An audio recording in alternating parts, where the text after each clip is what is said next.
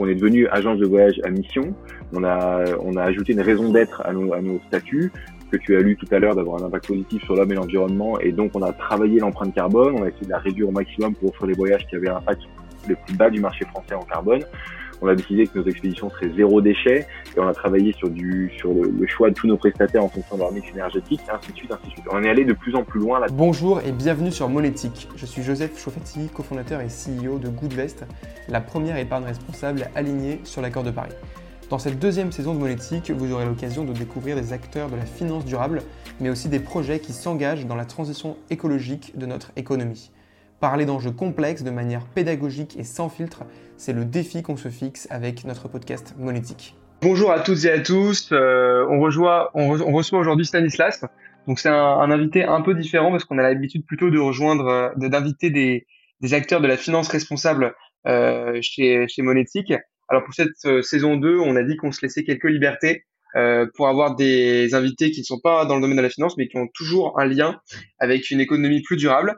Euh, donc vous l'avez, euh, vous l'avez peut-être vu, peut-être entendu euh, ces dernières semaines depuis son passage dans Qui veut être mon associé. donc il s'agit de Stanislas Gruot, qui est le cofondateur d'Explora Project. bonjour Stanislas et merci beaucoup d'avoir accepté l'invitation et bienvenue dans Monétique.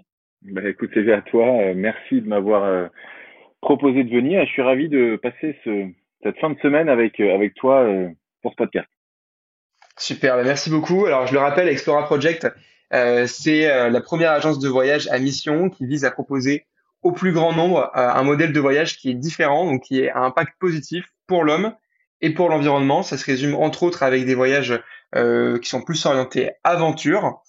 Et, et, avant de, de, se concentrer sur Explora Project, tu as bossé sur un domaine assez différent. Donc là, on rejoint un peu plus le thème du podcast. Euh, il me semble que tu étais euh, ancien trader, alors pas forcément dans la finance responsable, euh, mais voilà, je, veux bien qu'on se penche un peu sur ton parcours, si tu veux, maintenant. Tu nous dises un peu qu'est-ce qui t'a amené à te, à te lancer dans des voyages à mission euh, quand tu viens du trading, qui est, donc, qui est un, un monde assez différent, quoi. Euh, c'est vrai, euh, c'est un monde très différent, mais qui sous certains aspects et de nombreux aspects pour le, et, peut, peut être assez responsable. Euh, et loin de moi l'envie de caricaturer mon, mon parcours en disant j'ai fait 10 ans, j'étais un sale mec et après maintenant euh, je me suis réhabilité à 30 ans pour une mission on va dire d'ordre public et d'intérêt environnemental et sociétal. Euh, parce que je suis la même personne et j'avais déjà les valeurs que j'ai aujourd'hui euh, à l'époque. C'est juste que euh, je les ai euh, orientés euh, ou déjà je les ai peut-être pas aussi aussi poussés sur certains aspects mais en tout cas je veux je veux pas aujourd'hui passer le message que cette vie d'avant elle était si terrible que ça mais je vais m'expliquer.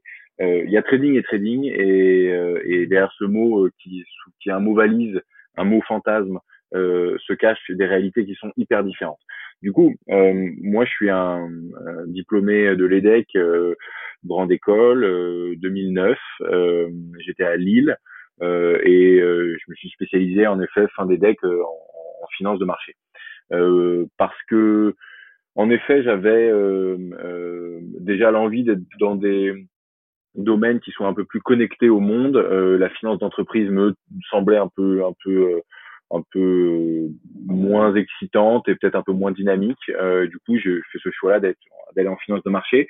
J'ai toujours eu l'envie euh, de tester à un moment, enfin assez jeune, de tester euh, l'environnement d'une salle de salle de marché. J'avais envie de voir ce que c'était. Euh, c'était pour moi quand même euh, un métier que je fantasmais un peu et j'avais besoin de me rendre compte de la réalité de ce que c'était. Et donc, je me suis toujours dit, dès que j'ai une occasion d'avoir un stage, un VIE, un CDD, que sais-je, sortie d'école, je voulais quand même essayer euh, cette carrière euh, ou essayer en tout cas de, voir ce que je donnerais en salle de marché. Parce que la salle de marché, c'est un univers qui est hyper changeant, qui est hyper dynamique. Euh, on dit souvent chaque jour tu repars à zéro, tu vois, tu remets les compteurs à zéro, parce que chaque jour tu pars avec une position que tu as en main, certes, mais on est dans un monde qui évolue tellement vite, les informations euh, sont évidemment à la journée, si ce n'est à l'heure, si ce n'est à la minute. Donc en fait, euh, cet environnement changeant, il permet de pas s'endormir, il permet, il, me permettait, moi en sortie, en sortie des decks, je me suis dit, bah là, euh, chaque jour va être différent. Euh, et du coup, ça c'est excitant. J'ai pas l'impression de partir pour 10 ans ou 15 ans de tous les jours je vais faire la même chose. Et donc, euh, c'était, ça me semblait être un peu une transition douce. Et en mettant mes premiers pieds euh, dans des salles de marché à la BNP, à la Maison Dorée à Paris, en trading d'action, ouais, je me suis rendu compte que c'était une grande cour de récréation euh, assez masculine où les gens se prenaient pas au sérieux, mais les montants étaient très très sérieux euh, en jeu. Et donc j'ai trouvé ça euh, une transition assez douce en fait vers le vers le monde du travail, même si c'était euh, stressant, assez agressif dans les rapports humains j'ai déjà trouvé en tout cas quelque chose qui était en phase avec ma personnalité. Je sais même pas si c'était en phase avec mes valeurs de l'époque parce que je savais pas trop encore, tu sais pas trop ce que tu es en train de faire. Tu déjà tu as envie de bien faire, de on t'explique le fonctionnement des marchés, des closings, des positions. Je pense pas que la notion de valeur euh, intervienne aussitôt dans tes choix de carrière. C'est plutôt tu as envie de tester voilà. Donc moi j'étais j'ai commencé en CDD, je crois. Ils pouvaient pas embaucher parce que c'était post Lehman Brothers et du coup il y avait eu plein de frises euh, plein de plein de frises et des gels de, de sur les sur les floors de, de voilà pas, pas trop possibilité d'embauche. C'est ce dont je me souviens. Et puis euh, et puis je suis parti avant la fin de mon CDD parce que parce que euh, il y avait un gradué de programme que Cargill avait ouvert euh, Cargill grosse multinationale américaine que Cargill ouvrait en France. Et donc il y avait des postes de gradué de programme pour un programme de trading dans cette boîte qui est la mec de du enfin en tout cas qui est la boîte euh, historiquement et, leader du, trading de matières premières euh, dans le monde. Euh, et du coup, j'ai démarré euh, ce gradué de programme après 1000 entretiens et après j'ai démarré une phase en fait de 8 ans. Je suis resté 8 ans dans cette boîte qui m'ont amené d'abord à Paris, puis après dans des bureaux européens, un petit morceau en Espagne, un morceau en Allemagne, euh, et puis enfin à prendre la, responsabilité du trading européen à Genève, euh, et là, c'était ouais une grosse position. Euh, et c'était euh, des enjeux qui étaient colossaux. J'avais 26 ans et demi. et en fait, sans te rendre compte, tu passes d'un salaire de 35 000 balles à un salaire de 300. Euh, ça va très vite en fixe et après les, les, bonus sont peuvent être enfin 100% des 100% des fixes hein, en général ou ça peut même être plus donc du coup tu changes un peu de galaxie ça se passe tellement vite que tu réalises pas trop travailles tellement que t'as pas le, je vais pas dire que t'as pas le temps de dépenser ton argent, mais t'as pas trop la tête euh, à, euh, tu vis pas la grande vie parce qu'en fait tu bosses tout le temps quoi. Hein, donc euh, euh, faut pas s'imaginer que c'était des années fast. en fait c'était des années où j'étais le souvenir que j'ai de cette année-là. Certes t'as de l'argent sur ton compte en banque, mais tout ça est complètement virtuel. Ton quotidien, c'est un quotidien pressurisant, stressant, avec des risques énormes et cette, ce, ce, cette adrénaline là, euh, euh, c'est ton quotidien. L'argent, euh, avec du recul, tu, tu, tu, tu réalises que tu avais de l'argent, mais, mais l'argent ne te donne pas du temps. Euh, donc, euh, on n'avait pas beaucoup de temps. Euh, moi, j'étais une grande partie de ma vie était autour de ce métier-là. J'ai quand même trouvé que pour faire un peu la transition avec avec avec Explora plus tard. C'est-à-dire qu'il y a quand même une graine que j'ai plantée euh, au moment où j'ai accepté de faire du trading, c'est que je me suis, j'avais aussi besoin de me dire, je ne ferai pas ça toute ma vie, c'est juste pour essayer, euh, pour, euh, pour on va dire pour un, un, chemin de vie. Et, et du coup, euh, je nourrissais en fait pendant ces années-là euh, le projet que serait Explora. Je le grattais sur des calepins. Euh, mes premiers carnets datent de 2011 euh, où déjà j'ai huit carnets rouges, des gros carnets rouges avec couverture très très molletonnée, très épaisse, euh, qui étaient des cahiers Cargill. Euh, et, et, et, en 2011, novembre 2011, c'est la première fois qu'apparaît Explora, euh, projet Explora sur ce cahier-là. Et, et, pendant toutes ces années-là, euh, le matin dans le train, euh, je prenais une demi-heure, trois quarts d'heure pour gratter des éléments de, de ce que serait Explora ma boîte idéale, ce que j'aimerais lancer. Et le soir, je rentrais en courant du boulot. Euh, j'avais 20, 21 km entre mon, mon, mon, boulot et ma maison. Et en fait, ça, ça a été mon quotidien pendant plusieurs années. Euh, le, le, matin, je prenais le RER e et je, je, j'écrivais ce que serait cette boîte Explora. Je bossais comme un malade pendant la journée devant 30 écrans. Et le soir, je rentrais en courant pendant une heure et demie, une heure et demie, une heure quarante-cinq, et je me vidais la tête. en fait, j'ai nourri donc tu vois, cette vie-là pendant des années. Et je suis devenu du coup bah, super sportif, super bon en course à pied, du coup, euh, et j'ai commencé à, en parallèle du trading, me lancer dans des aventures de course à pied euh, au long cours, euh, qui étaient une espèce d'échappatoire nécessaire au quotidien très excitant, stressant et angoissant parfois, exaltant à d'autres moments euh, par rapport à ce quotidien que, que je vivais. Quoi. Ok, ok, super clair et assez intéressant et, passionnant. C'est c'est marrant, c'est c'est une c'est une manière assez originale de d'avoir d'avoir créé sa boîte, de l'avoir créé vraiment euh, euh, en presque en rêvant, je disais, euh, en, en dessinant un peu ta boîte idéale jusqu'à y arriver. Et du coup, maintenant, est-ce que tu peux nous expliquer euh, concrètement bah, ce que ce que fait Explora, quelles solutions vous apportez de nouvelles sur le marché des voyages? Ouais, je fais un tout petit, un tout petit retour en arrière euh, pour euh, justement pour, pour comprendre euh, ce qu'il y a dans le projet d'Explora d'aujourd'hui, de, que j'avais puisé à l'époque. C'est qu'en fait, quand je suis, quand j'ai fait en, en, tu vois, de, courant, enfin, de, de, course à pied en course à pied, j'ai commencé à devenir du coup assez bon en course à pied. Et, et, et comme je courais longtemps, très très longtemps, parce que j'avais besoin de courir longtemps pour me déstresser suffisamment euh, et plus je bossais, plus j'avais besoin de courir des heures et des heures. Je me suis lancé dans la traversée de la France en courant, enfin, dans la tentative de battre le record de la traversée de la France en courant en septembre 2011, que okay. j'ai battu du coup et que j'ai aujourd'hui en, en, 15 jours. Euh, et donc du coup, euh, euh, quand je suis rentré de cette traversée de la France en courant qui avait été pas mal médiatisée, j'ai fait Lille-Nice, du coup du campus de l'EDEC Lille au campus de l'EDEC Nice en passant par Paris, par les bureaux de ma boîte, par etc., par les bureaux de Cargill. Euh, et quand je suis rentré de ce moment-là, je me suis dit, tu viens de vivre une quinzaine qui était euh, c'était une quinzaine extraordinaire pour moi dans ma vie de type euh, ordinaire. Mais je venais de vivre un truc de malade. Euh, sportivement, c'était une folie. En, en, en endorphine, en, en j'étais, tu vois, mon corps était complètement exalté. j'étais, ça avait été médiatisé. Il y avait eu quasiment un millier de personnes, peut-être un peu moins, peut-être peut-être 700 personnes qui avaient couru avec moi un morceau, enfin, peut-être un millier parce qu'à la fin on était énormément à Nice, il y avait tous les clubs de running du coin, mais du coup euh, qui avaient couru un morceau de France avec moi, donc j'avais vécu un truc pendant deux semaines de malade. Euh, j'avais posé deux semaines de congé et puis j'étais parti faire ça et, et ça avait été un moment que j'oublierai jamais de ma vie quoi. Et en fait je me suis dit, euh, je me suis dit en fait, n'importe quel type ordinaire peut faire des trucs un peu extraordinaires s'il le décide et s'il s'en donne les moyens. Et c'est ça un peu l'ADN d'Explora. C'était à la base, c'était de, créer une. Le tout début de l'agence, c'était life changing, la baseline life changing experience agency. Donc une agence qui, qui, crée des, des, des, expériences once in a lifetime. Quoi. Vraiment un truc de fou qui te transforme.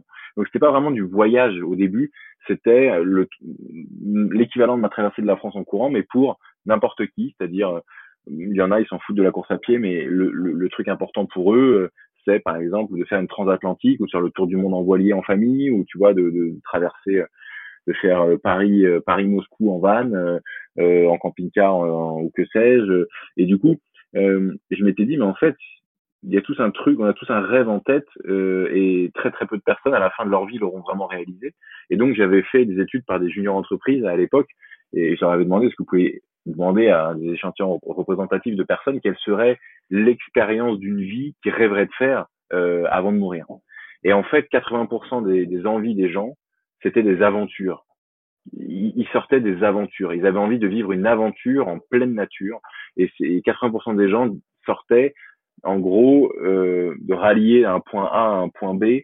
Euh, un, endroit de la planète avec un moyen de transport différent. Il y en a qui disaient, bah, moi, le rêve de ma vie, c'est de de d'être au galop dans les dans les steppes mongoles à cheval. Euh, moi, le rêve de ma vie, c'est de faire le tour du monde en moto, euh, tour du monde en voilier, euh, de faire les sept sommets en alpinisme, euh, etc. Et en fait, c'était voilà beaucoup d'aventures. Je me suis dit, bah dis donc, c'est donc là que réside l'essence de du bonheur, on va dire, de la plupart des gens sur la planète, c'est d'arriver à vivre un moment exaltant, un peu sportif, en pleine nature, pendant pendant longtemps. Et Explora a commencé sur cette proposition de valeur là de créer le voyage d'une vie. Donc, c'est des trucs un peu extra.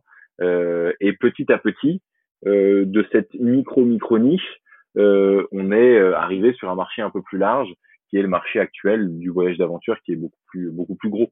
Euh, mais c'est comme ça que l'histoire a vraiment démarré. Et donc, euh, si tu veux, l'histoire du développement d'Explora, c'est l'histoire d'une niche qui devient de plus en plus grosse, qui démarre avec ce que je t'ai expliqué et qui aujourd'hui souhaite être l'agence euh, qui offre euh, du coup l'agence leader du voyage pleine nature partout en Europe. et pas au-delà pour des raisons pour des raisons écologiques. Donc en fait, on propose des voyages de 2 à 30 jours partout en Europe et un petit peu au, Maroc aussi. Euh, mais en tout cas, c'est nous, c'est un rayon en termes d'heures de vol euh, maximales au départ de Paris qui nous semblait acceptable au regard des accords de Paris. Puis on pourra, on pourra, on pourra en reparler sur le volet écologique. Mais en tout cas, euh, c'était d'offrir une expérience de voyage avec un guide qui soit expert pendant X jours avec une thématique de dépassement de soi, de de se reconnecter à ses propres émotions, de, de, de trouver, euh, de vivre cette expérience avec un groupe de passionnés qu'on connaît pas forcément. Donc c'est pas du voyage sur mesure, c'est du voyage en groupe. Euh, et nous, on a construit des expériences euh, euh qu'on a co-créées avec nos guides. On bosse avec avec quasiment 400 guides aujourd'hui. Et, et, en gros, on a on a réfléchi des expériences, on les a co-créées. Donc on vend les voyages de personnes d'autres on est vendu par personne.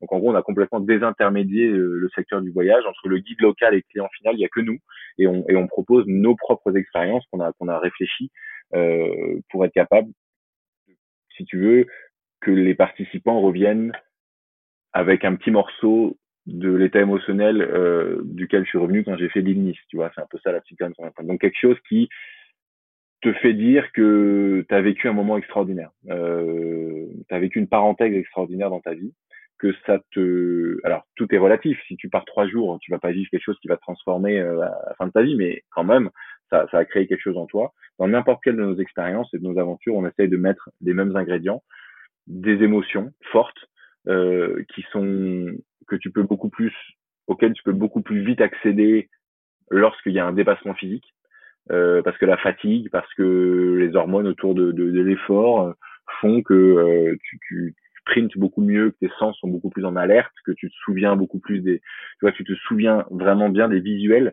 euh, et de l'environnement qui t'entoure dans les moments où tu es très fatigué. Si tu fais une course à pied, tu es épuisé, tu vas, tu vas te souvenir de ce moment-là et de ce que tu voyais au moment où tu étais épuisé. Les, les, les, sens sont beaucoup plus en éveil dans ces états-là. Et du coup, voilà, on a, on a, on a, on a créé Explora. Du coup, au début, j'étais tout seul, et puis je me suis entouré d'une équipe aujourd'hui de 20 personnes. La boîte est basée à Annecy, et, euh, et c'est vrai que ça fait trois grosses années qu'on a, qu'on a lancé ça. Et un Covid qui est passé par là, évidemment, qui nous a, qui nous a, qui nous a chahuté, mais euh, qui nous a permis de nous recentrer sur, sur l'essentiel, sur du voyage plus local et plus respectueux de l'environnement. Ok, très bien. Est-ce que tu peux nous dire c'est quoi ton expérience, euh, l'expérience parmi les expériences que vous proposez chez Explora Project, euh, laquelle tu trouves la, la, plus originale pour nous faire un peu rêver?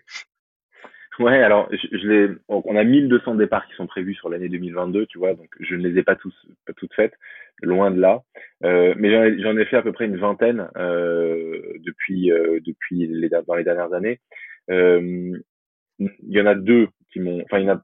Je pourrais parler rapidement de trois euh, qui sont un peu différentes et qui m'ont les trois marqués.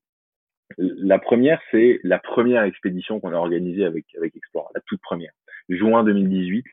Euh, la boîte était même pas créée. Euh, je fais un post Facebook et je dis dans un mois, je traverse euh, l'Islande du nord au sud en azimut brut tout droit de la mer du Groenland à l'océan Atlantique en autonomie complète en portant tout sur mon dos. Qui veut venir avec moi? Euh, Et il ben, y en a qui viennent on part à cinq. Camille, la première salariée, un vidéaste et un client et euh, une guide qui était la responsable de bref du qui s'appelait Aurore Ivaldi qui était la, la, responsable du centre de formation des accompagnateurs en montagne en France. Donc on part avec une équipe euh, dans le but de tourner un film, dans le but de vivre une première expérience de deux semaines un peu bourrin. On avait 30, 33 euh, kilos sur le dos pour les hommes et 26 kilos sur le dos pour, les femmes, donc c'était quand même costaud. Et on traverse tout droit, euh, alpinisme, trek, on, on, dort sur le glacier Objokul qui est qui culmine en Islande au milieu de au milieu de l'île. On dort sur du coup, le glacier le plus crevassé d'Europe. On descend 400 km de rafting avec des, des packs raft qu'on avait gonflés à la bouche, qu'on avait dans le sac à dos euh, depuis le début. Euh, et donc on descend 400 km de raft pour arriver dans l'océan Atlantique euh, en rafting, escorté par les phoques qui passaient sous les sous les sous les, les rafts et qui nous faisaient avaient envoyé leur moustache là, ils étaient à 30 cm du bord, c'était ils jouaient avec nous. Donc on a vécu 15 jours de malade en autonomie complète. c'était ultra puissant. On était encordé sur des portions avec les raftings dans le dos, en, en, en, en, en piolet, euh, crampons. Euh, On, a traversé les, rivières avec des torrents de malades, c'était la fonte des neiges, plein gaz. On est parti en juin, donc euh, c'était c'était un peu dangereux et c'était fou. Moi, j'ai vraiment adoré cette expérience. Et en plus, on est revenu à Reykjavik et c'était la Coupe du Monde de foot et il y a l'Islande qui jouait. Et on était là pour le match le soir. En bref, tout, tout, tout était, tout était un souvenir de, un souvenir de malade. Euh, c'était dingue. Et je suis revenu de là complètement. mon cerveau a vrillé dix fois. Et, et, je suis rentré. Je me suis dit, mais c'est cette boîte que je veux monter. C'est dingue les émotions que j'ai vécues. C'était hyper dur physiquement et c'est probablement pas accessible pour le plus grand nombre. Et donc, on va faire des trucs plus accessibles. Mais le cocktail, les ingrédients, ils sont quoi. Donc ça, c'était, euh, j'oublierai pas. Puis ensuite, j'ai, on, a, on, tu vois, une autre expérience, c'était la traversée intégrale du, du, du, Vercors euh, en hivernal que j'ai fait avec ma femme et des copains euh, et des guides hein, euh, du co-explora. C'est une expérience explora. On a dormi sous la tente, il faisait moins 15, moins 20 sur les plateaux du Vercors. Ça a duré trois jours, trois jours de nuit et c'était ou quatre jours, trois nuits, je sais plus trop. je crois que c'était en février 2019. Euh, et c'était trop bien. Et je me suis dit, bah tiens, il y a un format beaucoup plus court, beaucoup plus local, euh, déjà hyper puissant, où on, on, était sur le plateau du Vercors, mais là où il fait très très froid, euh, c'est un plateau qui est élevé. Et l'hiver, il fait moins 20. Euh, la nuit, putain, bah on n'est plus habitué hein, à dormir dans la tente quand il fait moins 20. On est déjà dans un simili expé polaire. Et j'avais trouvé le dépaysement et le dépassement, le dépassement de, de, de soi euh, tout ça super super cool, super fort. On avait adoré cette, cette parenthèse-là. Et je me suis dit tiens, ça marche aussi en format vachement court et pas très loin. Et donc, euh, je m'en souviens parce que ça m'a validé, si tu veux, une partie du, du modèle qui Explora aujourd'hui, euh, d'accessibilité assez simple. Tout le monde avait loué le matériel. Euh, personne n'a eu à acheter grand chose. Tu vois, c'était assez facile, quoi. Et je me suis dit, bah, disons, on peut rentrer ces expériences-là dans la vie des gens, dans leur quotidien. Et la dernière expérience dont je me souviens qui était, qui était hyper forte, c'était une expé, encore un peu une expé de bourrin, celle-là, mais hum, maintenant qui est en niveau 5 sur 5, tu vois, chez nous, donc je te dis pas que c'est accessible, mais en tout cas, j'ai trouvé ça fou. Euh, c'est la traversée intégrale du, du Sarek, euh, qui est le plus grand désert glacé d'Europe, euh, au nord de la, du cercle polaire, en 67 degrés nord en Suède. Euh, et on a traversé ce désert-là en, hivernal, en février 19, euh, ou février 20, j'ai un doute maintenant. Euh, en ski, en ski avec des ailes de kite. Euh, et on était sept. Le guide était un chasseur alpin, expert en terre polaire. Et ça, c'était très puissant. Et on est parti pendant plus de dix jours euh, en autonomie complète. On dormait, euh, faisait moins 30 parfois, moins 35.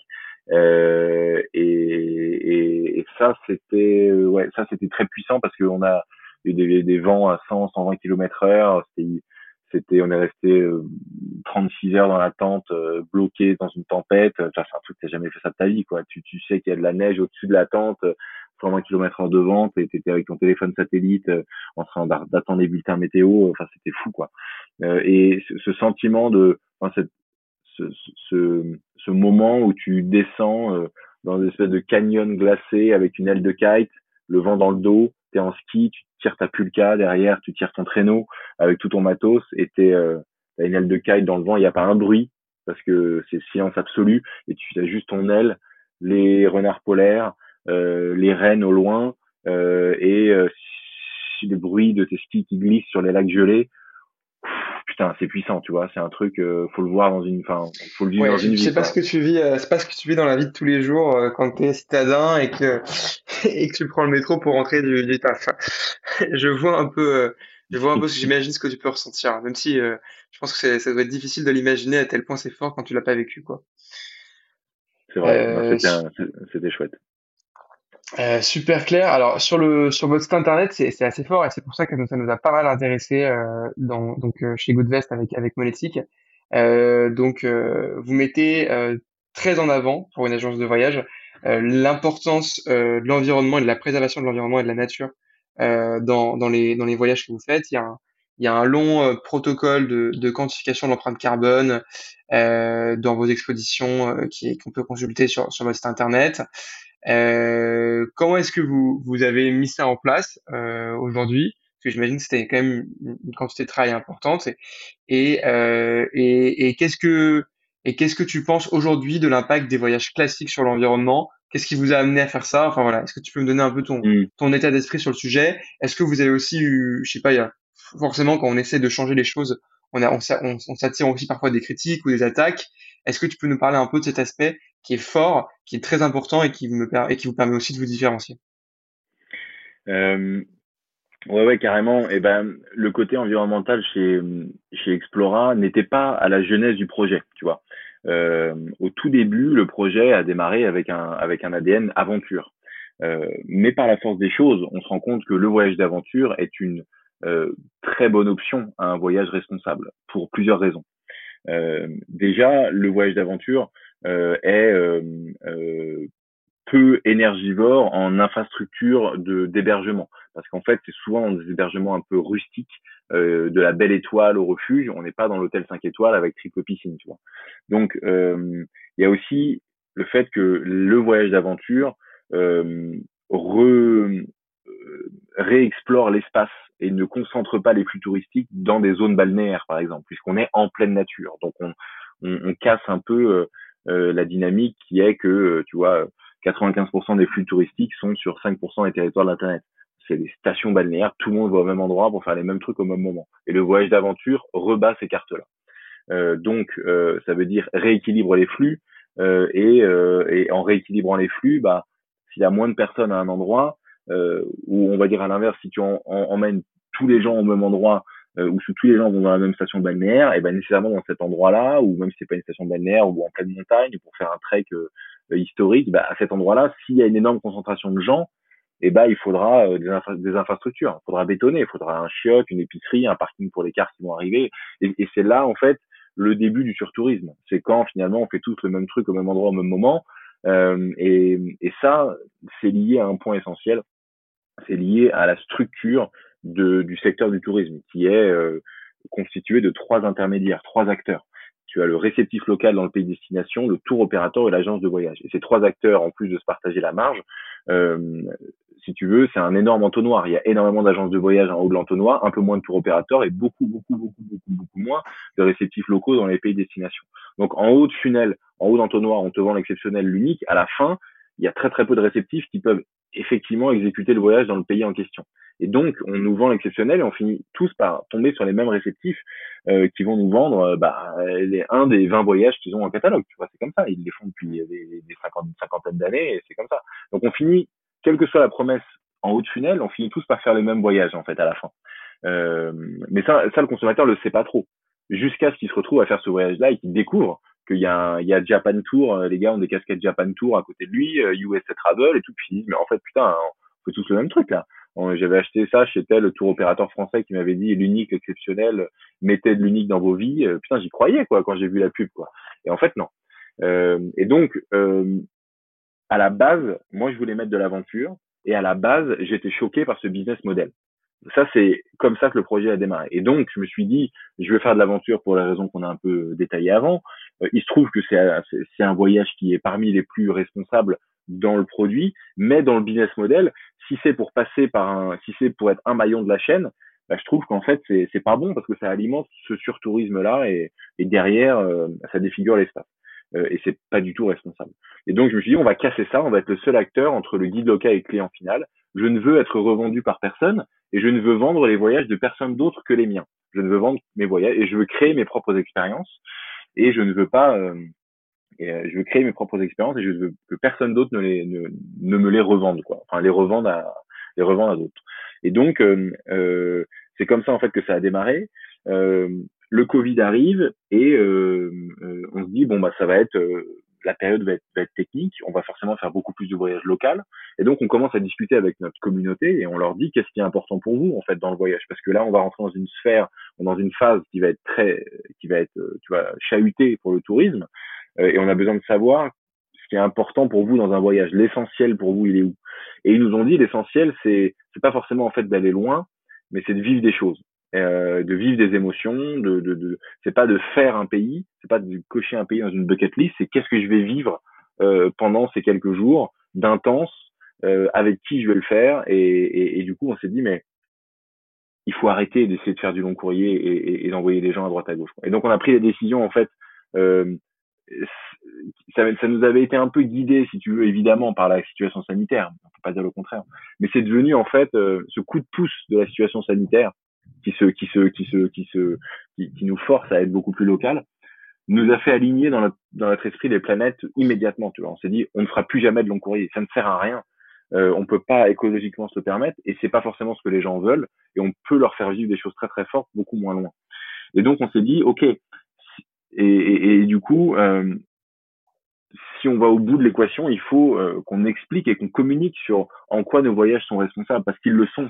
Et est-ce qu'on peut pas aller plus loin d'ailleurs? Et donc si on est allé plus loin, en effet, comme tu l'as décrit en préambule, euh, on a décidé de, de, ne plus faire de long courrier, on a décidé de euh, que 85% de nos voyages aujourd'hui, enfin à l'époque en 2020, devraient être accessibles en train au départ de France. Et aujourd'hui, notre ambition, c'est d'être à 100% et de dégager l'avion complètement et d'être euh, du coup de faire voyager les Français aujourd'hui et demain. donc tu l'as tu l'as anticipé. Et, exactement, et d'être une agence no plane et de aujourd'hui on fait voyager les Français dans l'espace européen. L'idée c'est demain de faire voyager tous les Européens dans l'espace européen par le biais du train. Et en revanche, on pourra se permettre de le faire quand le développement du ferré aura un, peu accéléré, mais ce qui est tout à fait le cas hein, avec les trains de nuit, euh, et c'est l'ambition de, de, de l'Union européenne, et c'est ce qu'ils sont en train de mettre en place. Et donc ce grand plan du ferré européen va nous permettre dans les prochaines années de vivre des aventures pour tous les Européens dans l'espace européen élargi sans avion. Et ça, c'est une belle promesse, c'est une promesse générationnelle qui euh, est hyper cohérente à tous les à tous les niveaux. Et donc, ce qu'on a fait, c'est juste expliquer ce qu'on avait en nous, comme je te l'ai fait là, au, travers de différents supports. Et pour finir, on a voulu marquer dans nos statuts le fait que Explora communique là-dessus, mais c'est aussi dans les statuts de la boîte euh, de respecter ça. Et donc, on est devenu agence de voyage à mission. On a on a ajouté une raison d'être à nos à nos statuts que tu as lu tout à l'heure d'avoir un impact positif sur l'homme et l'environnement. Et donc, on a travaillé l'empreinte carbone, on a essayé de la réduire au maximum pour offrir des voyages qui avaient un impact le plus bas du marché français en carbone. On a décidé que nos expéditions seraient zéro déchet et on a travaillé sur du sur le, choix de tous nos prestataires en fonction de leur mix énergétique, ainsi de suite, ainsi de suite. On est allé de plus en plus loin là-dedans. On a en effet embauché une docteure en écologie, euh, en mathématiques appliquées à l'écologie de l'université de Lyon pour calculer ce modèle et cette matrice de calcul de l'empreinte carbone. On a montré sur les pages de nos voyages le nom, le kilo par jour, le kilo de CO2 par jour et par participant de chaque expérience. On a créé une échelle de 1 à 5 feuilles, une feuille moins bien que 5 feuilles, une échelle de vertuosité carbone pour que nos participants et notre communauté réalisent l'impact des choses et puissent comparer un voyage Explora à c'était l'objet de ta question, j'y réponds dix minutes plus tard, euh, puisse euh, puisse euh, comparer un voyage Explora à un voyage, eh ben on fout les pieds dans le plat, Center Park un voyage euh, ou que sais-je, un voyage en club euh, euh, à droite à gauche ou un voyage du coup qui serait moins vertueux. Et tu te rends compte que le, le rapport, si tu prends l'average de nos voyages avec avec celui de tu vois de, ceux que j'ai pu te citer, mais c'est un rapport de 1 à 10, c'est un rapport de 1 à 15 en termes d'impact carbone. Donc c'est pas genre euh, ouais c'est mieux d'aller chez Explora que d'autres, mais c'est un rapport de 1 à 15. Si tu si tu regardes en termes de carbone, il faut tu peux te de faire... chez Explora pour avoir le même impact carbone qu'en partant dans d'autres dans d'autres clubs. Quoi. Je mets je mets des warnings dans le sens où je suis en train de prendre un voyage vertueux chez nous et puis la bridge de, des autres. Et puis tu trouveras toujours des exceptions qui font aussi bien, mais mais euh, euh, mais voilà dans, dans l'idée c'est la réalité des choses. Alors c'est pour ça que de dire euh, oh ça va ouais c'est un ouais j'avoue c'est pas ouf de faire ça. Non non non c'est pas que c'est pas ouf. On est dans des rapports de 10 à 15 donc il faut avoir il faut avoir ça en tête. Euh, et donc après notre positionnement euh, pour me pour me t'as parlé de l'avion euh, j'ai donné notre ambition mais euh, aujourd'hui néanmoins il y a, y a, quand même autre chose qu'il faut qu'il faut dire pour être hyper honnête sur ce point. On ne peut pas vivre et avoir une boîte qui soit une agence de voyage qui soit en croissance et rentable euh, si on fait que du voyage local. C'est impossible. C'est impossible. Donc en fait, euh, de dire bah, le mieux c'est de faire que du voyage local, euh, oui, d'un point de vue carbone c'est mieux. Sauf que tu n'auras de l'impact sur personne parce que ta boîte elle va mourir. Donc, euh, si tu veux avoir de l'impact sur le plus grand nombre, il faut que ta boîte elle marche, elle soit en croissance, euh, euh, pour que tu fasses partir 100 personnes comme on le faisait au début, puis 1000 personnes comme on l'a fait après, puis 5000 personnes comme on le fait aujourd'hui. Et du coup, euh, nécessairement, tu dois avoir un modèle économique qui, qui fonctionne. C'est pour ça qu'aucune agence ne peut faire que du local. C'est parce que c'est invivable, c'est infaisable. Euh, à moins d'être un micro-acteur local, à nouveau, une base de loisirs, euh, tu as une boîte de pédalo, euh, tu fais sur le lac de Aigbelette dans les Alpes. Mais c'est plus, c'est plus du voyage. C'est plus du voyage dans ce cas. Du voyage, mais c'est surtout que tu as de l'impact sur euh, pas grand monde en fait. Et donc du coup, on se retrouve dans cette équation à dire d'un côté le modèle économique qui nous pousse à aller loin, De l'autre côté, le modèle écologique qui nous pousse à aller pas loin et à aller en local. Qu'est-ce qu'on fait au milieu des deux? Et il faut se positionner. Et Explorer Project, ce qu'on a réfléchi, c'est cette troisième voie. C'est cette voie du milieu qui dit on ne peut pas faire, donc qui cherche les extrêmes et qui trouve une solution au milieu. Euh, on chasse un extrême de long courrier parce que tu ne peux pas dire je vais arriver à mes deux tonnes carbone par an que les accords de Paris nous invitent à tenir. Si on veut que, que la température monte pas au-delà des 2 degrés en 2050, etc., il faut faire, il faut arriver à 2 tonnes carbone par, par citoyen. Tu peux pas dire je fais du long courrier et à côté euh, la planète c'est important. C'est pas possible. Tu fais un vol long courrier, ça va être 6 ou 7 tonnes. Donc tu as cramé, si tu veux, l'équivalent de 4 ans de carbone et t'as pas vécu à côté. T'as même pas bouffé, t'es pas habillé, t'as pas de maison. Etc. Donc ce discours il est intenable. Il est intenable de dire que je suis une boîte qui fait du long courrier et qui euh, en a quelque chose à foutre de l'environnement. C'est intenable. Et ceux qui le font, ils disent ah mais on plante des arbres.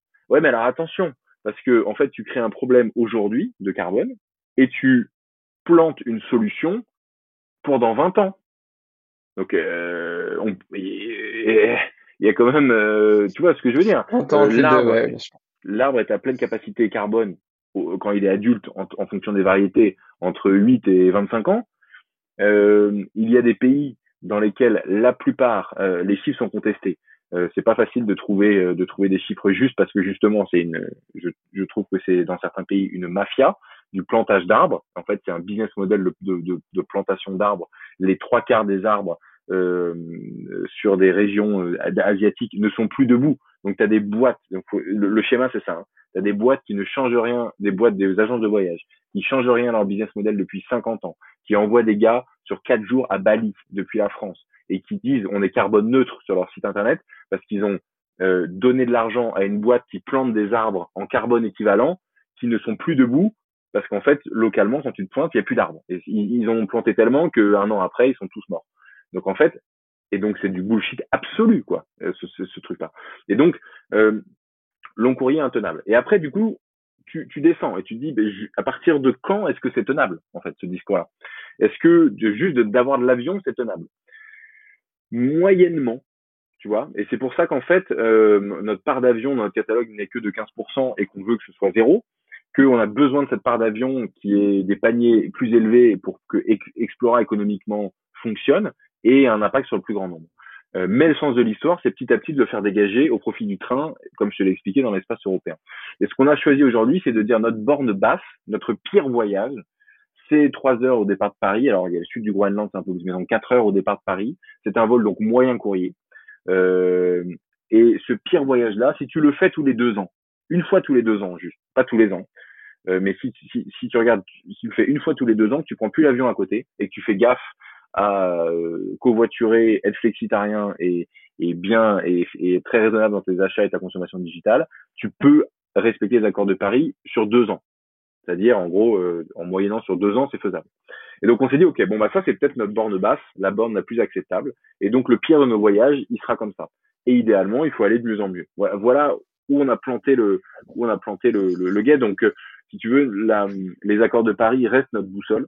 Euh, mais il faut, il faut pas non plus être bercé d'illusions. On a besoin de ça aujourd'hui pour vivre et on espère euh, pouvoir s'en détacher le plus vite possible. On espère qu'on pourra aller en Laponie avec des trains euh, exclusivement de nuit et bien foutu le plus vite possible euh, pour pouvoir n'offrir que des destinations accessibles en train dans toute l'Europe le plus vite possible.